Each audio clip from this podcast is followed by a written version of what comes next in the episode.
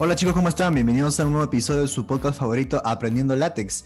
El día de hoy estamos en una edición especial, hoy 8 de marzo, por el Día Internacional de la Mujer, y tenemos una invitada de lujo. Hoy día está con nosotros Julita Inca Chiroque, magíster en computación de alto rendimiento en la Universidad de Edimburgo, en Reino Unido. Hola Julita, ¿cómo estás? Hola Manuel, gracias por la invitación y bueno, estoy muy contenta de poder compartir con todos ustedes algunas de mis experiencias profesionales a lo largo de estos años. Y bueno, estoy aquí para poder responderlas. Genial, este, te juro que he estado esperando esta entrevista desde hace mucho tiempo. Creo que tienes mucho que contarnos a todos nosotros, a todos los peruanos que sueñan de repente hacer una maestría en el exterior. Eh, a ver, Julita, cuéntanos un poco de ti.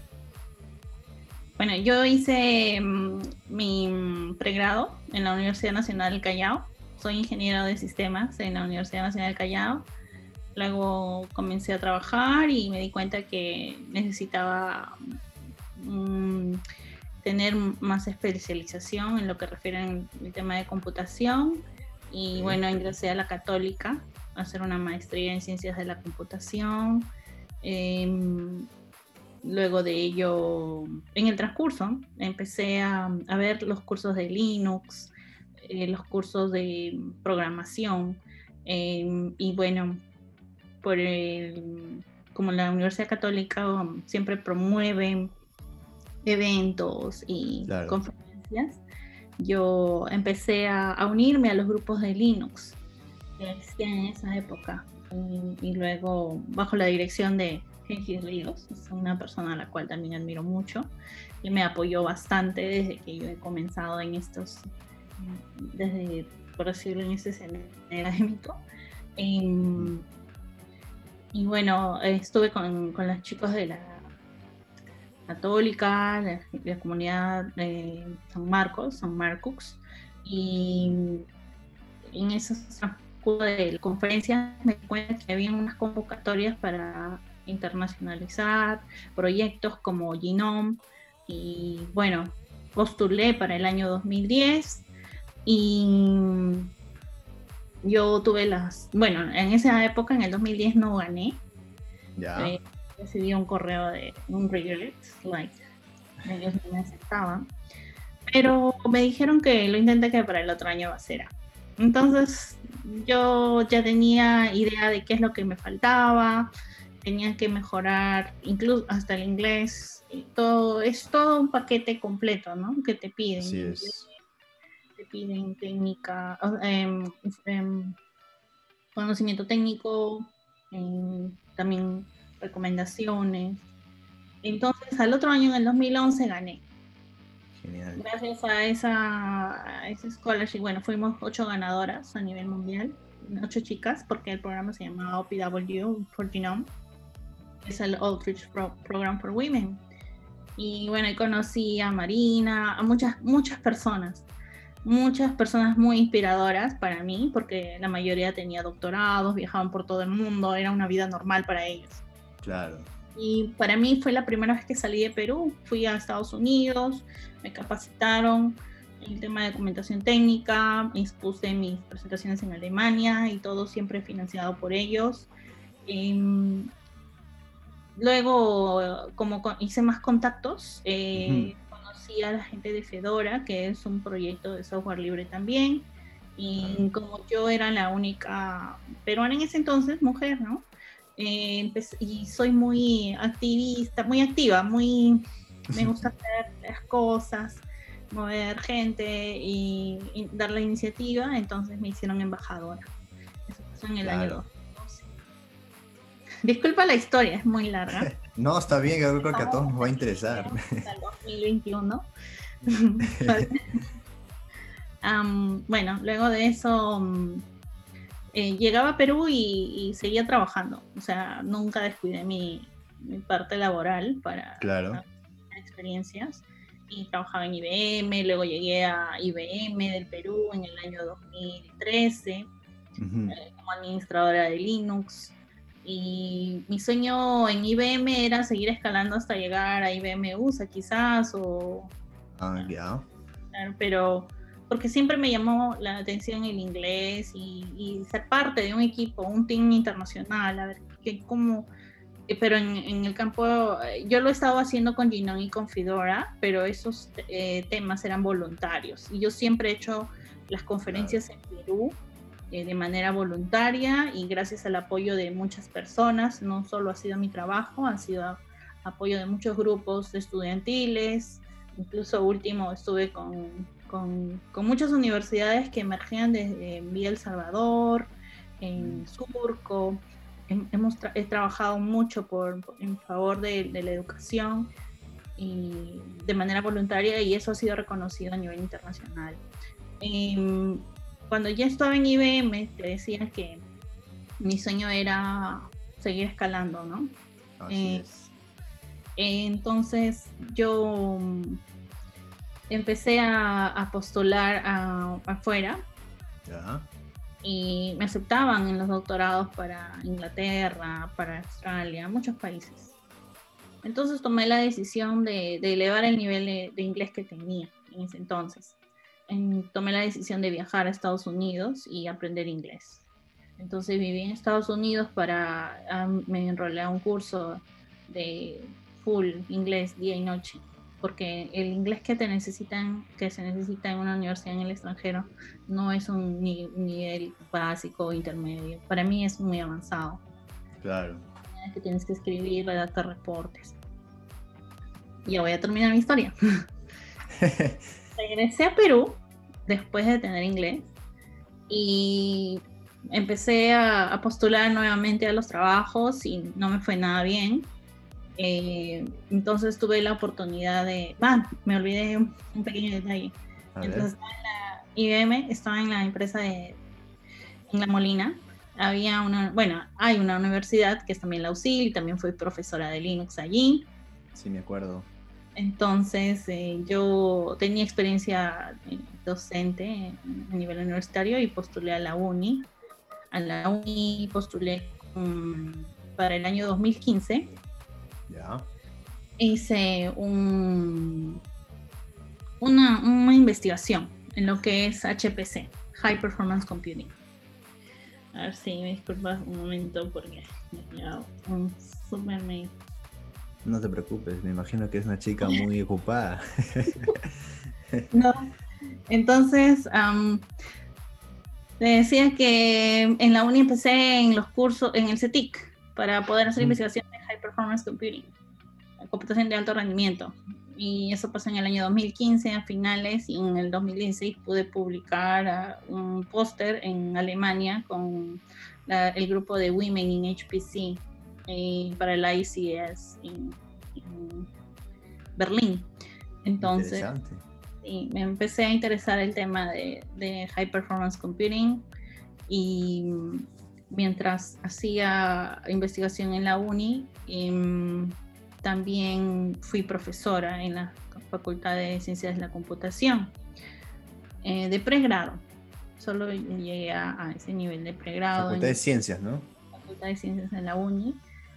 Y cuando de pronto uh, recibí una oferta, un, un internship para Estados Unidos, donde estaban desarrollando la computadora más grande del mundo, que es el Summit y ellos son personas con skills en HPC. Y yo no postulé, fue una propuesta que se dio en un laboratorio nacional, en el Rock Oak Ridge National Laboratory en Oak Ridge, en, el 2018. Entonces yo fui y hice el internship por seis meses. Mientras tanto yo me daba cuenta que no tenía, siempre de repente me he exigido mucho, pero decía que necesitaba más preparación. A pesar de que yo manejaba en ese entonces MPI o programación paralela con algunos usuarios, pero simplemente era yo un soporte. Necesitaba estar más involucrada y estar más preparada. Por eso viajé, gané un scholarship en Reino Unido, en Edinburgh, y fue allí que eh, hice una maestría. Entonces, uh, bueno, ya se acabó la, entrevista en la hora. no, no, con, sigue, contando, Julita. Nos tienes aquí atrapados a todos. Sí, he estado muy, muy eh, ocupada con esos temas. yo en paralelo hacía cursos para Backtrack Academy, hacía conferencias a nivel internacional, he sido revisora de magazines eh, de ciencias. Eh, y bueno, todo eso que sembré, por decirlo así, se dio con la cosecha en, con el scholarship en Reino Unido, porque es una universidad top. Claro. En, ciencia, en high, performance computing es, uno de los, es la, la que tiene los clusters y las supercomputadoras más rápidas de Inglaterra. Entonces yo eh, me siento muy halagada con la vida y gracias a Dios, siempre lo digo, que he podido lograr esas cosas. lástima que luego de que terminé la, el curso en, el máster me gradué y vino la pandemia. Ah, cierto. Estoy y trabajando online, me refiero a los cursos y siempre estoy, siempre me contactan temas de consultoría y estoy aún en lo que es HPC. Excelente, Jolita, tu historia. Está como para hacer una, película ¿eh? con la historia de Jolita Inca. una peruana con éxito. Lista, Jolita. Entonces, bueno, te voy a hacer la pregunta que siempre le hacemos a todos nuestros invitados. Eh, ¿Cómo así conociste látex? Porque yo sé que tú usas látex. Sí, eh, bueno, yo cuando fui profesora en la uni tenía que hacer el material, ¿no? Claro. Para cursos, los desde el syllabus, tenía que hacer los exámenes, las prácticas, los laboratorios, todo con, con LaTeX. y, bueno, al comienzo se me hizo difícil porque yo siempre he trabajado con Linux, pero eh, eh, hacer las fórmulas matemáticas, las figuras, todo eso me, me, ponía un poco nerviosa. Tiene sus em, cositas, pues, ¿no? Sí, se mueve todo. Eh, te pasas todo el día haciendo una, hoja. Entonces empecé a usar Overleaf.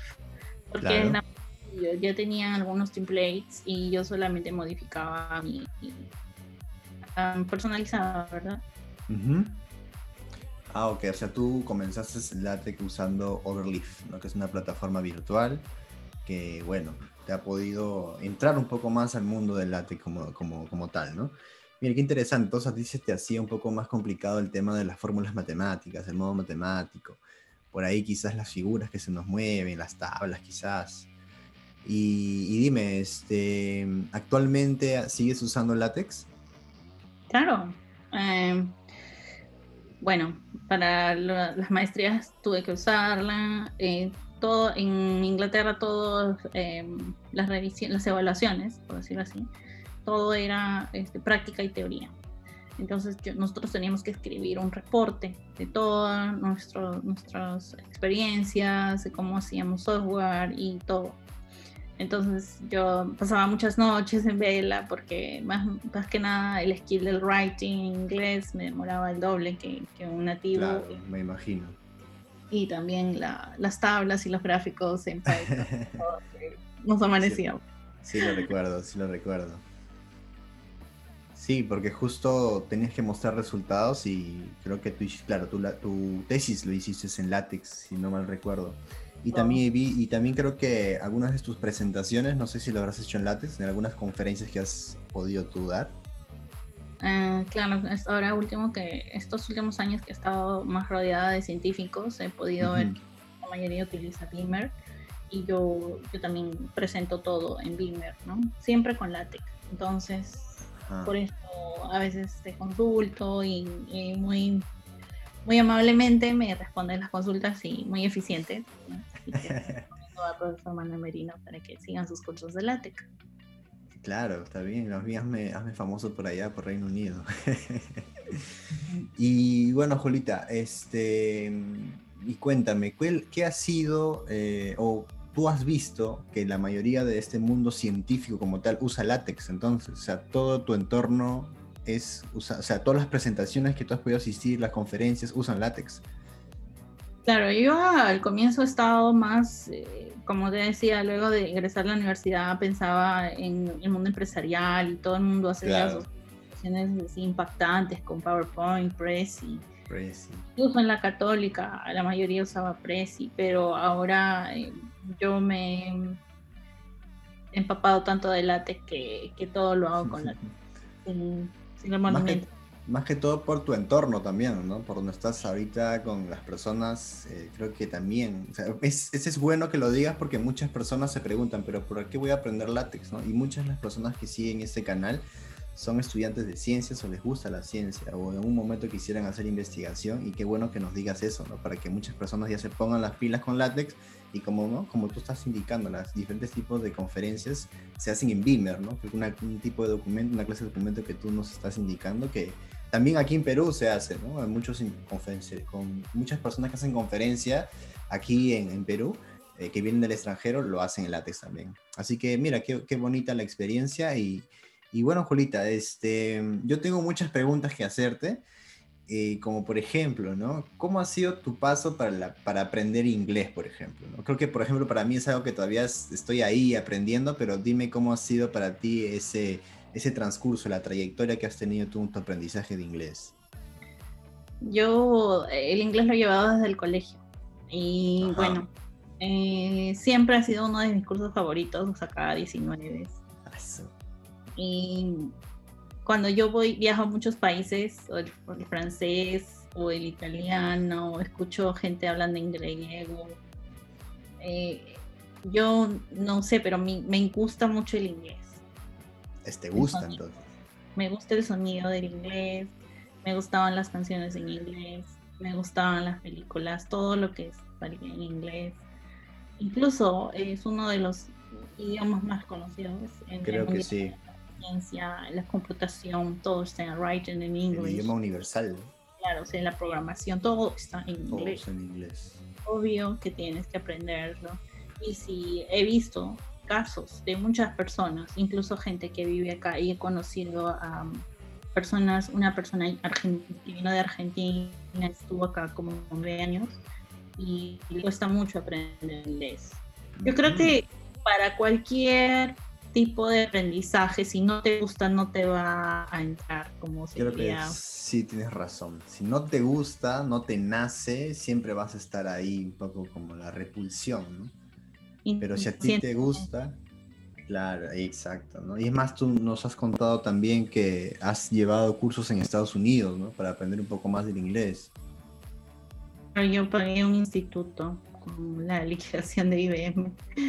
Fui ah. ahí y invertí. Yo trato de casi todo lo que he logrado, no ha sido siempre scholarship, ¿no? Pero siempre ha sido este, inversión. de todos los trabajos que tuve, invertí en educación, en más certificaciones, porque el, el tema no solamente es, ah, eres un ingeniero de sistemas, o ves computación, es más allá.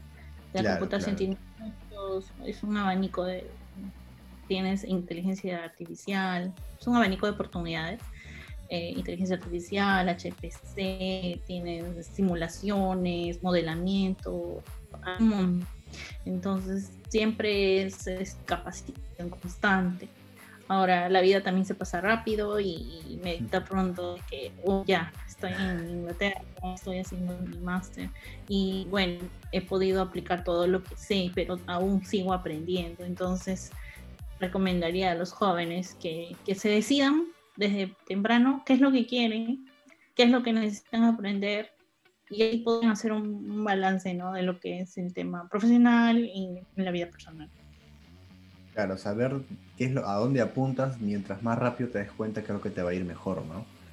Yo veo, veo por todo lo que nos cuenta y por porque he sido tu amigo desde hace ya unos años. Yo me acuerdo que desde el 2017, 2016 nos encontrábamos, estudiabas un poco de mate por ahí y, veía, ¿no? Cómo era tu día a día cuando enseñábamos. Me acuerdo que ibas a enseñar a la, a la universidad que está aquí en La Molina a la San Ignacio, creo, ¿no? San Ignacio de Loyola, o también te ibas a la uni, y, bueno, he visto cómo ha sido todo, todo tu trayectoria, que me contabas que habías ido a estudiar a Estados Unidos en inglés, luego que estabas en miras para el Reino Unido, y creo que esa es una de las cosas que más admiro de ti, Jolita, porque siempre todo lo que te propones lo cumples, ¿no? Y siempre te lo he dicho, hasta cuando hemos estado, yo estaba aquí, tú estabas allá, estabas haciendo tu maestría, a veces hacíamos algunas cosas, ¿no? Por el tema de látex o de repente algún tema matemático, ¿no? que a veces hemos tenido la oportunidad ahí de compartir ideas, de quizás yo enseñarte un poco de lo que he estudiado, ecuaciones diferenciales, etcétera. Y bueno, como dices, creo que nunca es tarde para darse cuenta, pero mientras más temprano te des cuenta, vas a llegar a esa meta. Y todo es con disciplina, creo, ¿no? Y voluntad. Yo supongo que te, habrás como que medido en muchas cosas, en muchas, eh, de repente, gustos para poder lograr lo que tienes ahora, ¿no? Sí, como te decía, el tema de inversión es fundamental porque no es tan fácil o, bueno, es otra cosa. El, tema cultural es otro, pero eh, hablando del tema financiero, eh, vivir en Estados Unidos por tres, cuatro meses no es el mismo el mismo income, como se diría, el mismo ingreso que se tiene en Perú, el mismo ingreso, que no tengas un ingreso en Estados Unidos, porque yo solamente me dediqué a estudiar, fue inversión, fue un riesgo que tomé. Lo mismo para Inglaterra, tomé un riesgo con todos los ahorros que tuve en, Perú con todos estos años, vine y pagué mi cuarto, pagué mi, lo, que, lo que la universidad te da es un scholarship para los cursos, pero no para el costo de vida. Claro un gusto aparte y bueno, comerte un chocolate, quizás como estabas acostumbrada, bajé de peso, hice, hice muchos sacrificios, pero al final se logró. Vale la pena, ¿no? Supongo que sí, ¿no? Encontrar un lugar donde vivir, un techo, ¿no? En las noches, comer, la comida, más que todo eso creo que es, es lo que preocupa cuando estás allá, ¿no? Y ¿qué recomendarías a las personas si quisieran ir, por ejemplo, al extranjero, a los chicos que están ansiosos por seguir su carrera como científicos e investigadores. Que tengan una bolsa de viajes, al menos, por unos meses. que, traten de conseguir todos los financiamientos posibles, porque el gobierno, creo que Perú también está ah, apoyando. Ya. todos los estímulos o apoyos financieros los que, he tenido a, lo largo de estos 20 años han sido de, desde fuera. La gente interior ah. me ha valorado más, ha valorado mis actividades. Y eso que en Perú podría decirse que sí he tenido apoyo eh, de muchas personas que me han visto trabajar.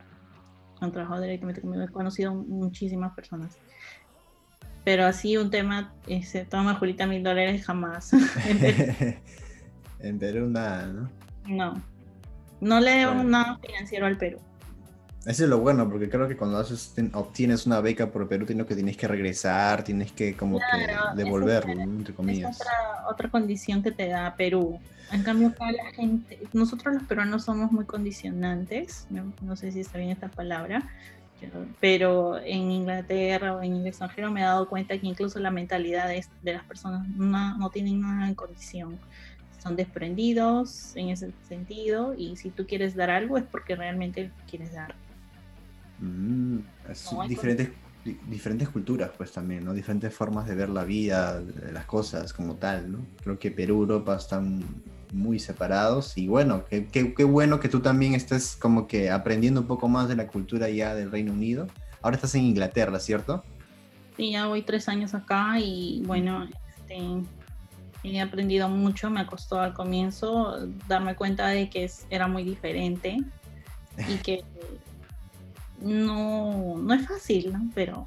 Imagino. Si aquí más en Perú está complicada la cosa, imagínate allá donde no necesariamente tienes una casa propia, tienes que estar siempre, supongo, tener ingresos para poder pagar ese lugar donde estás viviendo, ver para, para también para comer, ¿no? Para poder sobrevivir y como tal también tu trabajo, o sea, todo eso te debe mantener, de, de demandar un tiempo como tal, pero bueno, hemos visto que te está yendo genial, Julita y creo que eres un ejemplo para muchas mujeres peruanas que quieren salir adelante en el mundo de la ciencia y de repente en, otras cosas más, porque tú empezaste como, eh, como ingeniera, ¿cierto? Y es ahí poco a poco que te has metido un poco más en el mundo de las ciencias de la computación. Y dime, Julita, eh, ¿qué, eh, ¿qué planes tienes en un futuro? ¿Qué te gustaría seguir aprendiendo? ¿Tienes algo en mente?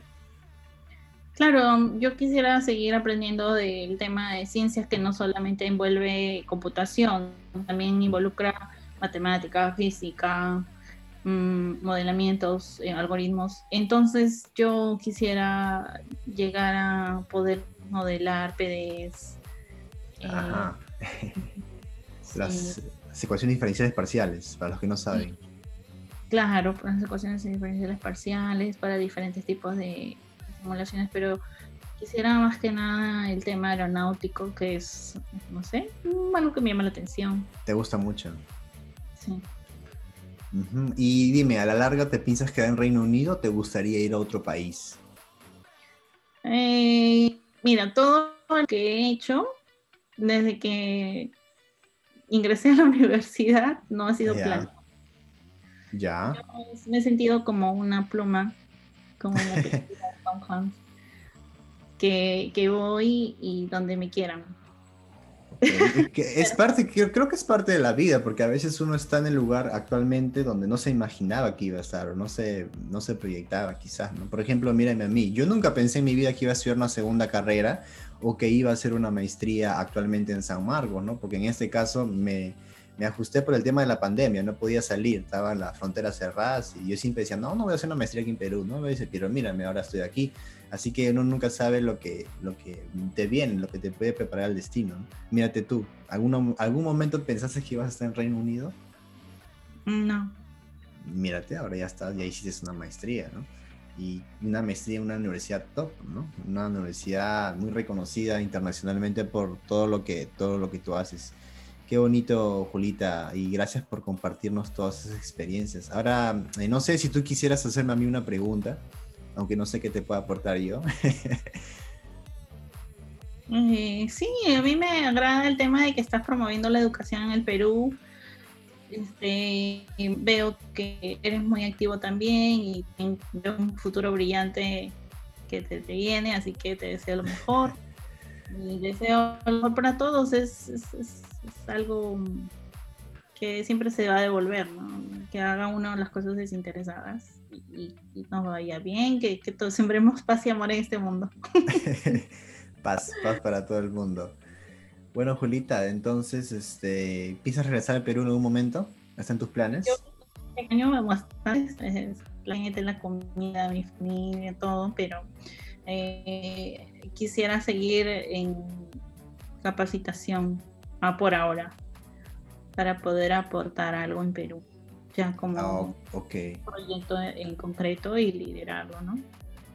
Ah, todavía quieres seguir ahí un poco alimentándote más de conocimiento de aires europeos, un poco quizás, porque, bueno, tú sabes que ya es el, conocimiento está a otro nivel, ¿no? Tanto, por, tanto por la teoría, la práctica y por los implementos que tienen, supongo, no se comparan quizás a diferentes centros de investigación aquí en Perú.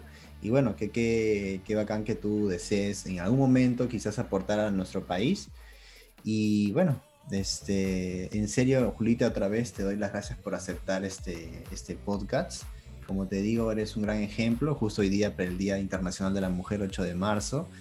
Y espero que si alguna chica está escuchando esto, me está escuchando el podcast, está escuchando aquí justo que estamos en YouTube, eh, se anime, ¿no? Que dé un paso más, que se arriesgue, porque yo creo que, Julita, tú te has tirado a la piscina muchas veces, ¿no?